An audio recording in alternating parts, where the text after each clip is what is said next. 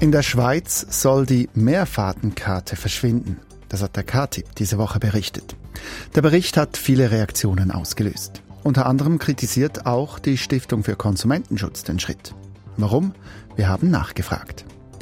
Dann sollen 16- und 17-Jährige auch weiterhin auf eidgenössischer Ebene nicht wählen und stimmen dürfen. Das Parlament will kein Stimmrechtsalter 16.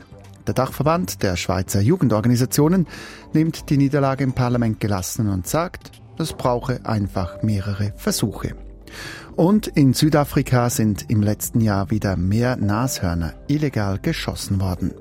Fast 500 Tiere sind Opfer von Wilderern geworden. Ein deutlicher Anstieg. Warum werden Nashörner immer noch gejagt? Sie hören es in der Sendung 4x4 vom Donnerstag. Am Mikrofon begleitet sie Peter Hanselmann. Wann sind Sie zum letzten Mal mit einer Mehrfahrtenkarte im ÖV, mit dem Bus oder dem Tram gefahren? Das Prinzip einer Mehrfahrtenkarte ist simpel. Man kauft eine Karte für sechs Fahrten für eine bestimmte Strecke und vor jeder Fahrt stempelt man am Bahnhof die Karte ab. Damit soll aber bald Schluss sein. Der Verbund der Schweizer ÖV-Unternehmen Allianz Vispas will die Mehrfahrtenkarte im nächsten Jahr abschaffen, schreibt das Magazin KTIP. Diese Ankündigung hat bereits viele Reaktionen ausgelöst. So betrachtet etwa die Stiftung für Konsumentenschutz die Änderung kritisch. Silvia Staub hat mit Sarah Stalder vom Konsumentenschutz gesprochen und sie gefragt, was ist denn die Kritik von Seiten des Konsumentenschutzes? Für uns ist es klar und auch wichtig, dass man weiterdenkt, dass man sich weiterentwickelt, auch mit den Ticketformen im öffentlichen Verkehr. Aber, und jetzt kommt der große Einwand, es kann nicht sein, dass man schon jetzt etwas abschafft, ohne eine Nachfolgelösung zu haben. Und wir wissen, dass eben diese Mehrfahrtenkarten, die sind sehr beliebt. Und zwar eben besonders auch bei Kindern, Jugendlichen, aber auch anderen Personen. Also da müssen wir nicht irgendwie aufs Alter schauen. Es ist wichtig, dass man eine Nachfolgelösung hat, die eben auch datensparsam ist und mit der man eben unterwegs sein kann, auch wenn man digital nicht ganz fit ist oder das digitale Gerät nicht dafür nutzen will. Mhm. Sie sagen eben, äh, es brauchen viele Leute, aber eben auch solche, die digital nicht so fit sind oder das auch gar nicht nutzen wollen. Aber diese Entwicklung, ähm, die geht ja voran, hat da heute nicht sowieso eben eigentlich doch jedes Kind und auch fast jede Seniorin ein Handy. Ich denke, es ist nicht richtig, wenn man davon ausgeht, dass man eben den Kindern schon ab ganz frühem Alter ein Handy mitgeben muss. Also das ist die ÖV-Branche, die eigentlich dahin wirken will, dass nämlich die Ticketautomaten, wenn sie abgeschafft werden, die Ticketautomaten bei den Leuten selber sind, eben mit einem digitalen Gerät. Das ist nicht die richtige Entwicklung, weil es gibt Leute, die das eben nicht wollen oder nicht können oder auch noch nicht haben wollen, also Eltern, die extra für die Kinder eben noch keine digitale Lösung vorsehen. Und das muss man respektieren. Der ÖV, der ist eben nicht der freie Markt, also irgendein Marktanbieter, sondern der öffentliche Verkehr, das ist eine Service-Public-Leistung und für diese Service-Public-Leistung muss man schauen, dass wirklich alle Leute, die ganze Bevölkerung diesen Nutzen haben kann, also diese Dienstleistung nutzen kann. Es gibt verschiedene Gründe, dass es eben für einige Personengruppen schwierig werden könnte, wenn sie nur noch digital unterwegs sein müssten. Es braucht eine Zahllösung, die nicht für alle möglich ist. Wenn man zum Beispiel von der Armut betroffen ist, ist es schwierig, eine Kreditkarte zu haben, die man hinterlegen muss. Es ist aber auch schwierig, eben zum Beispiel gerade für kleine Kinder, wenn sie ein Smartphone haben müssten, damit sie überhaupt noch den ÖV nutzen können. Oder aber auch Personen, die eben zwar ein Smartphone besitzen, aber mit diesem nicht ganz so fit sind, dass sie dann all diese Lösungen, die jetzt angeboten werden, im öffentlichen Verkehr, dass die die dann auch wirklich zuverlässig nutzen können. Wichtig ist auch, dass es doch immer wieder Leute gibt, die sagen, ich will nicht, dass mein Reisetagebuch da einfach eins zu eins weitergegeben wird, zum Beispiel an einen Verkehrsverbund. Also die wollen datensparsam unterwegs sein. Die wollen auch nicht, dass dann alle wissen, mit welcher Person dass man unterwegs war oder ob man jetzt das Velo dabei hatte oder nicht. Also es gibt da ganz viele Informationen, die eben gesammelt werden können. Das ist natürlich lukrativ für den öffentlichen Verkehr, weil sie können dann viel genauer auswerten, aber eben die Leute wollen das nicht. Und es muss sein, dass man eben, wenn man diese Daten nicht abgeben will, dass man dann eine Lösung hat, die sehr datensparsam ist oder eben sogar noch analog. Und jetzt die ÖV-Unternehmen sagen ja, dass der Hauptgrund ist, warum man diese Mehrfahrtenkarten nicht mehr weiter anbieten wird, der Betrieb der Entwerterautomaten ist, also dass dieser Betrieb nicht kostendeckend sei. Kommt das schlussendlich dann nicht auch den Reisenden zugute, wenn der ÖV kosteneffizienter betrieben wird? Der ÖV ist ein Service public. Das heißt, man muss schauen, dass wirklich alle Zugang haben zu diesem öffentlichen Verkehr, zu diesen Dienstleistungen. Das heißt, das kostet auch, halt auch etwas, weil man verschiedene Lösungen anbieten muss. Und es ist einfach nicht zu vergleichen mit einem Detailhändler oder irgendeinem Unternehmen, das im Markt ist, das sagen kann, okay, von jetzt an gebe ich diese oder jene Leistung nicht mehr, außer man ist nur noch digital unterwegs. Die können das bestimmen. Beim öffentlichen Verkehr ist das etwas ganz anderes. Man, es ist eigentlich ein Monopolbetrieb. Man ist angewiesen darauf. Und daher ist eigentlich diese Begründung hat keine Berechtigung. Sie haben es schon angesprochen, die Nachfolgelösung, also eigentlich quasi das Nachfolgemodell der Mehrfahrtenkarte. Das sagen ja auch die Transportunternehmen, dass sie da schon daran seien, die zu erarbeiten und dass die dann eben auch für Kinder und ältere Leute ohne Smartphone geeignet sein soll.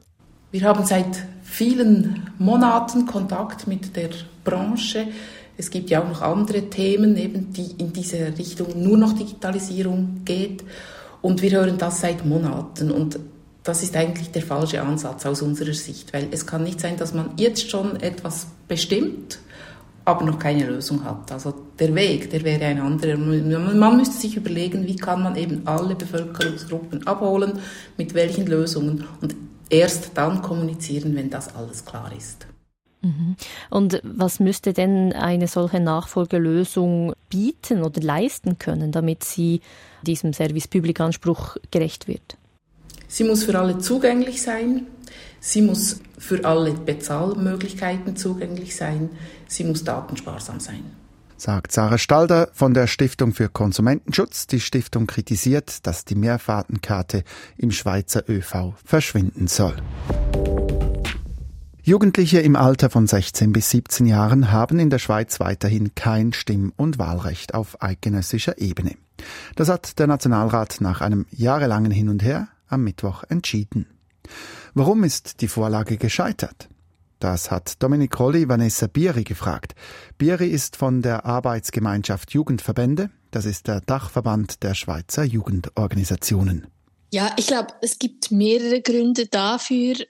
Ein großer Grund, was wir immer wieder sehen bei ähm, Stimmrechtserweiterung, ist natürlich, dass die Menschen, die darüber abstimmen, nicht die Betroffenen sind und es daher immer wieder Rückschläge braucht, bis man dann ans Ziel kommt. Also Sie sagen, das äh, liegt so ein bisschen in der Natur des Geschäfts.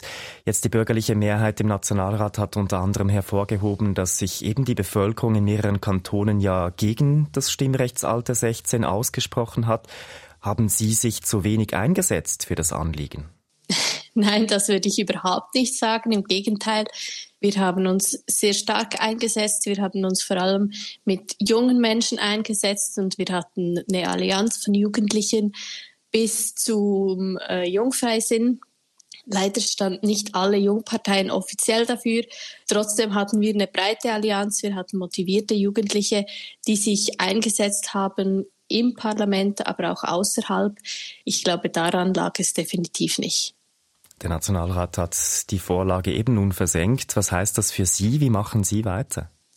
Wir werden uns jetzt hinsetzen mit der Allianz von Jugendorganisationen, aber auch mit äh, Jugendlichen selbst und schauen, wie wir weitermachen wollen, was die Möglichkeiten sind und dann werden wir schauen, was da rauskommt.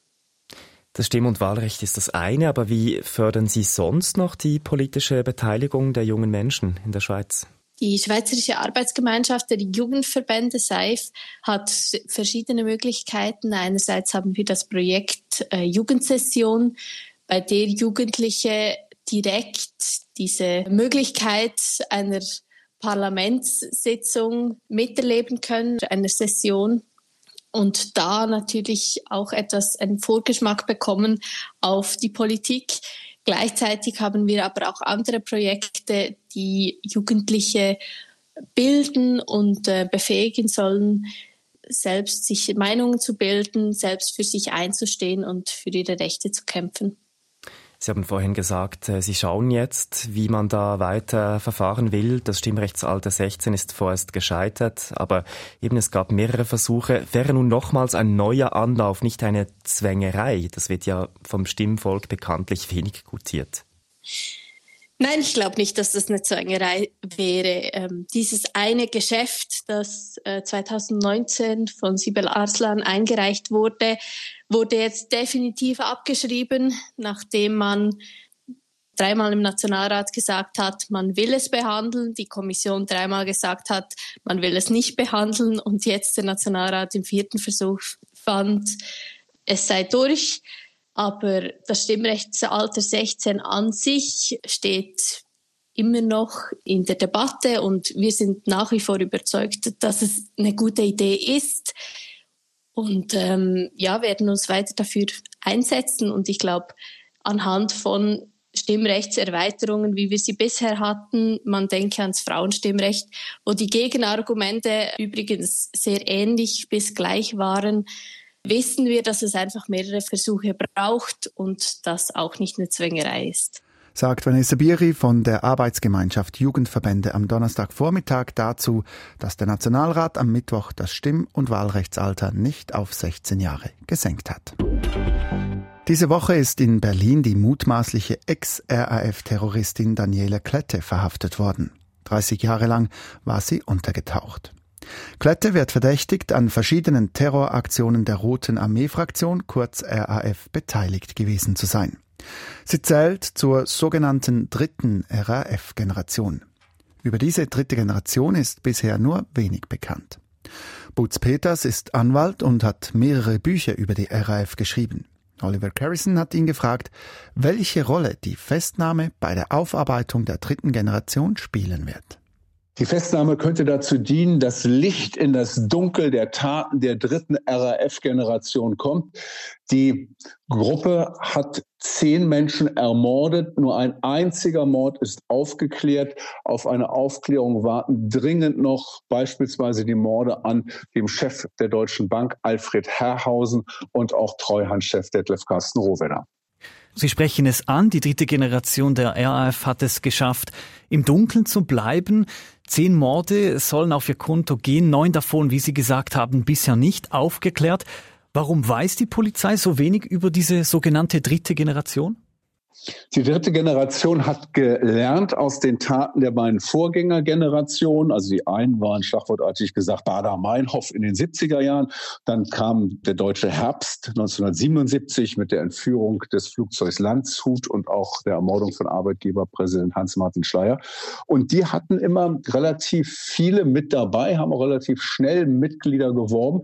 Daraus hat die dritte Generation die Konsequenz gezogen, dass es nur eine ganz kleine Mitglieder Mitgliederanzahl gegeben hat. Und sie hat daraus auch gezogen die Konsequenz, dass sie kriminaltechnisch besser vorgehen muss. Also von der dritten Generation gibt es keine Fingerabdrücke. Die Täter wussten, wie man das vermeidet. Von der dritten Generation gibt es auch keine einzige konspirative Wohnung. Bei Bader und Meinhof wurden Dutzende von konspirativen Wohnungen von der Polizei entdeckt. Also die Polizei weiß bis zum heutigen Tag nicht einmal, wo die RAF gewohnt hat. Sie weiß nicht, wie sich die RAF finanziert hat. Und sie weiß auch nicht, die RAF den viel Sprengstoff herbekommen hat. Es waren ja weit über 200 Kilo, die die Truppe eingesetzt hat. Warum weiß ich es nicht? Weil es keine Erkenntnisse gab, weil niemand bisher ausgepackt hat. Sie sagen, diese dritte Generation, die habe aus den früheren Generationen gelernt. Ist das auch der Grund, warum Daniela Klette so lange, über drei Jahrzehnte untertauchen konnte? Das gilt zu vermuten. Man weiß natürlich nicht, wie es bislang gelaufen ist. Das ist ja bislang noch alles unbekannt. Aber man kann sagen, wenn jemand es geschafft hat, mutmaßlich acht Jahre bei der RAF unerkannt im Anführungszeichen Untergrund zu leben, also unter einer anderen Identität. Dem gelingt es auch ohne die RAF entsprechend so weiterzuleben. Und alles, was wir bis zu diesem Augenblick wissen, ist halt, dass Daniela Klette unter einer fremden Identität Claudia Ivone gelebt hat mit einem italienischen Ausweis und dass sie praktisch in ihrer Nachbarschaft auch so verankert war. Die haben sie geschätzt. Sie hat Matheunterricht gegeben, sie ist tanzen gegangen. Sie hatte ja sogar ein einen Facebook-Account vor über zehn Jahren eingerichtet. Also ist voll und ganz in dieser Identität aufgegangen und es scheint niemand in ihrer Nachbarschaft in Berlin-Kreuzberg auf die Idee gekommen zu sein, dass das eine seit 30 Jahren gesuchte ehemalige RAF-Frau ist. Und eins muss man auch berücksichtigen, die Bilder von ihr, natürlich waren das Jugendbilder, da war sie paar 20er, die hingen ja überall aus in der Bundesrepublik auf Bahnhöfen, auf Polizeistationen, in Rathäusern und so weiter und so fort. Sie haben mehrere Bücher über die RAF geschrieben. Da rekonstruieren Sie beispielsweise anhand von Gerichtsentscheidungen die Geschichte der RAF. Und da bleiben nun eben auch Fragen offen, und zwar Fragen in Bezug auf diese dritte Generation. Welche sind aus Ihrer Sicht die wichtigsten Fragen? Es gibt ein Bündel an Fragen. Die erste Frage ist, wer ist überhaupt mit dabei gewesen? Die Sicherheitsbehörden sind damals davon ausgegangen, als diese dritte Generation aktiv war, dass ihr anderthalb Dutzend Mitglieder ungefähr angehören. Bislang sind vier gefasst, also mit Daniela Klette. Die vierte wird nach zwei anderen Personen gesucht. Also Pi mal Daumen, wenn der Ausgangspunkt damals von Sicherheitsbehörden stimmt, dann hat man jetzt ein Drittel der damaligen Truppe gefasst. Der Rest ist Schweigen und natürlich große Fragen sind, wo hat die RAF gewohnt, wo hat sie ihre Waffen herbekommen, wo hat sie den Sprengstoff herbekommen, alles bislang ungeklärt und auch, wo hat sie ihr Geld und im Untergrund zu leben ist ja teuer. Wo hat sie das ganze Geld herbekommen? Bei der ersten und zweiten RAF-Generation gab es immer Banküberfälle, die korrespondierten mit dem, was die RAF dann ausgegeben hat. Hier bei der dritten RAF-Generation ist alles gänzlich unbekannt, was aus Ermittlersicht wichtig wäre. Also Sie sprechen von einem ganzen Bündel an Fragen. Nun ist aber Daniela Klette über 30 Jahre untergetaucht. Sie scheint also zu wissen, wie man sich bedeckt hält. Wie wird die Justiz nun versuchen, sie zum Sprechen zu bringen? Na, das wissen wir ja von den anderen beiden RAF-Frauen aus der dritten Generation, die verhaftet worden sind. Da wird es Vorschläge, Angebote geben, dass, wenn sie auspackt, es einen deutlichen Strafrabatt geben wird. Und da muss sie sich halt entscheiden. Ja, will sie auspacken? Und das ist in jedem Fall so, wenn ein Täter geständig ist, das wird strafmildern. Wird sie auspacken? Wenn wird man erwarten, dass sie auch, wie man im Norden sagt, Butter bei die Fische geben muss, also dass sie da wirklich Ross und Reiter nennt. Oder macht sie es nicht? Und ich darf daran erinnern, die acht RAF-Aussteiger, die in der DDR gefasst und anschließend vor Gericht gestellt wurden, die, die waren ja schon zehn Jahre lang im bürgerlichen Leben und hatten vorher von der RAF die Nase voll. Die haben ausgepackt, die haben alle Details erzählt. Das sind über 2000 Seiten Vernehmungsprotokolle, hoch aufschlussreich über die zweite RAF-Generation. Und die wollten halt in Genuss dieser Kronzeugenregelung kommen, haben sehr viel geliefert. Zeitgeschichtlich hat sich das gelohnt, auch im Hinblick auf die Angehörigen der Opfer hat sich das gelohnt, hat man sehr viel erfahren. Aber das ist eine Entscheidung, die jetzt dann jeder Täter halt für sich fällen muss. Will sie es mal machen wie die beiden RAF-Frauen oder will sie es machen wie der RAF-Aussteiger in der DDR? Nun hat die Polizei bereits angekündigt, sie fahnde weiter nach RAF-Mitgliedern, nach weiteren Komplizinnen und Komplizen. Rechnen Sie damit, dass es zu weiteren Verhaftungen kommen wird? Es geht um zwei Personen, Burkhard Garbig und Ernst Volker Staub. Die Chancen, dass sie gefasst werden, sind jetzt in diesen Tagen so groß wie noch nie. Insbesondere, weil natürlich die Vorgänge um die Verhaftung von Daniela Klette in den deutschen Medien einen riesen Aufmerksamkeitswert haben. Und in dem Zusammenhang werden ja auch immer die Fotos von den beiden gezeigt, die noch gesucht werden. Und gut denkbar ist, dass jemand halt sie erkennt oder zumindest den Verdacht hat, dass der Nachbar doch einer von beiden sein könnte. Und dann kann es einen Hinweis geben. Ich denke, es wird in den nächsten Tagen auf die beiden eine Reihe von Hinweisen geben. Und ich hoffe natürlich, dass die beiden auch gefasst werden, denn die Straftaten, die ihnen vorgeworfen werden, sind ja erheblich. Sagt Butz Peters, er ist Anwalt und hat mehrere Bücher über die RAF geschrieben. Zum Schluss nach Südafrika. In Südafrika sind im letzten Jahr fast 500 Nashörner von Wilderern getötet worden. Das sind 11 Prozent mehr illegal getötete Nashörner als noch 2022, teilt das südafrikanische Umweltministerium mit. Wie sind diese neuen Zahlen einzuschätzen? Das hat Tim Eckemann Stefan Überbach gefragt. Er ist ARD-Korrespondent in Johannesburg. Einerseits, andererseits würde ich sagen. Einerseits ist das natürlich schon ein deutlicher Anstieg, den wir hier sehen. Es sind ja 51 Tiere mehr den Wilderern zum Opfer gefallen als 2022 und damit könnten wir vielleicht dieses Plus von 11 Prozent ein bisschen greifbarer machen. Also wir reden über 51 Tiere zusätzlich, die gestorben sind. Das ist durchaus nennenswert. Vor allem dann, wenn man sieht, dass die Zahlen in den äh, Jahren davor eigentlich Schritt für Schritt zurückgegangen sind. Das hatte auch mit der Corona-Pandemie zu tun, aber nicht nur. Also vor diesem Hintergrund kommt dieser Anstieg tatsächlich ein bisschen überraschend. Andererseits sind die Zahlen seit einiger Zeit deutlich niedriger als noch vor 10, 12 Jahren. Denn damals sind jedes Jahr regelmäßig mehr als 1000 Nashörner in Südafrika von Wilderern geschlachtet worden. Davon sind wir auch mit den aktuellen Anstiegen weit entfernt. Aber trotzdem, natürlich ist jedes Tier, das von Wilderern getötet wird, eines zu viel. Schauen wir uns das genauer an. Wie groß ist das Problem denn der Wilderei von Nashörnern in Südafrika? Das ist nach wie vor ein großes Problem, muss man sagen. In Südafrika leben nämlich 70, 80 Prozent aller Nashörner, die es auf dem afrikanischen Kontinent gibt. Alleine dadurch ist das Land, natürlich kann man da fast sagen, ein Schwerpunkt für diese Art der organisierten Kriminalität. So muss man die Wilderei nämlich bezeichnen. Da stecken skrupellose Banden dahinter, die international vernetzt sind, um ihre Beute dann weltweit auf den Schwarzmärkten mit großen Gewinnen losschlagen zu können. Die Kunden sitzen ja vor allem in Asien. Naja, und die wirtschaftliche Lage in Südafrika, die ist schlecht. 30, 40 Prozent der Menschen sind arbeitslos, 70 Prozent der jungen Leute. Vor allem auf dem Land gibt es sehr viel Armut und das ist dann sozusagen ein Klima, in dem die Kriminalität gedeiht und das gilt auch für die Wilderei. Mhm. Sie haben gesagt, Abnehmer werden vor allem in Asien gefunden. Warum haben es Wilderei in Südafrika vor allem auf Nashörner abgesehen? Weil man damit sehr viel Geld verdienen kann. Ganz einfach. Denn in der traditionellen asiatischen Medizin gilt gemahlenes Nashornhorn bis heute als Wundermittel, das sich die Kunden einiges kosten lassen, obwohl der Handel damit weltweit verboten ist. Das Horn wirkt angeblich gegen Krebs, gegen Impotenz, gegen Fieber, äh, auch gegen Katerbeschwerden und vieles andere mehr, obwohl es dafür keinerlei wissenschaftliche Nachweise gibt, denn die Hörner bestehen ja aus reinem Keratin, so wie menschliche Haare oder Fingernägel auch. Aber die Nachfrage ist trotzdem weltweit enorm und die Preise sind es auch. Ein Kilo Rohmaterial kostet laut dem südafrikanischen Züchterverband rund 20.000 Euro. Und wenn das Ganze zu Schmuck oder angeblichen Medikamenten weiterverarbeitet worden ist, sogar das Fünffache. Also da ist sehr, sehr viel Geld im Spiel. Und das sorgt dann dafür, dass es diese Wildereikrise, von der hier in Südafrika seit vielen Jahren die Rede ist, dass es diese Wildereikrise nach wie vor gibt und dass sie nach wie vor auch ein großes Problem darstellt. Ein Problem, das eingedämmt werden muss. Organisiertes Verbrechen, sagen Sie. Was wird dagegen unternommen?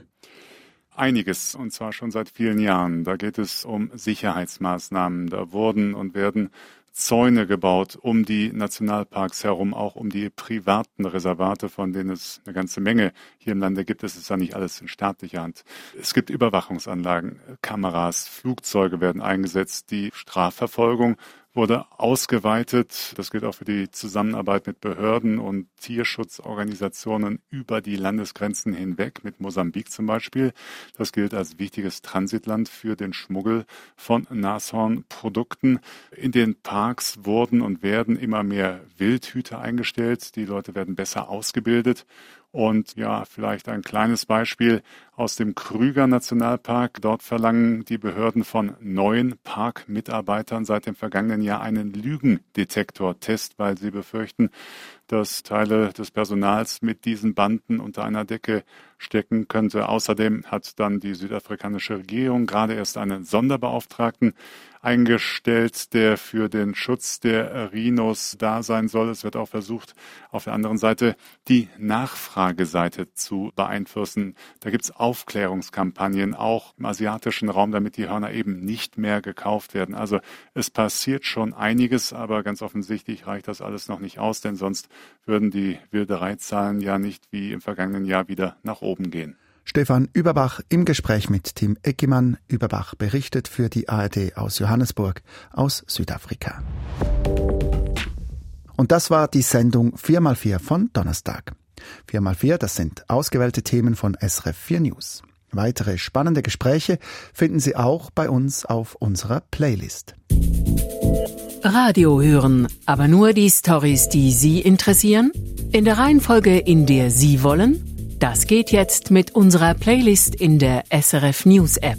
Alle unsere News, Analysen, Reportagen und Podcasts finden Sie dort auf einen Blick und nur einen Knopfdruck entfernt. Einfach die SRF News App öffnen und oben rechts auf Audio drücken. Diese Sendung 4x4 ist am Donnerstagvormittag aufgezeichnet worden. Aktuell auf dem Laufenden bleiben Sie halbstündlich im Radio mit den Nachrichten oder online auf srf.ch oder mit der SRF News App. Und hier auf SRF 4 News geht es nun gleich weiter mit dem Neuesten aus der Schweiz und der Welt. Am Mikrofon verabschiedet sich Peter Hanselmann.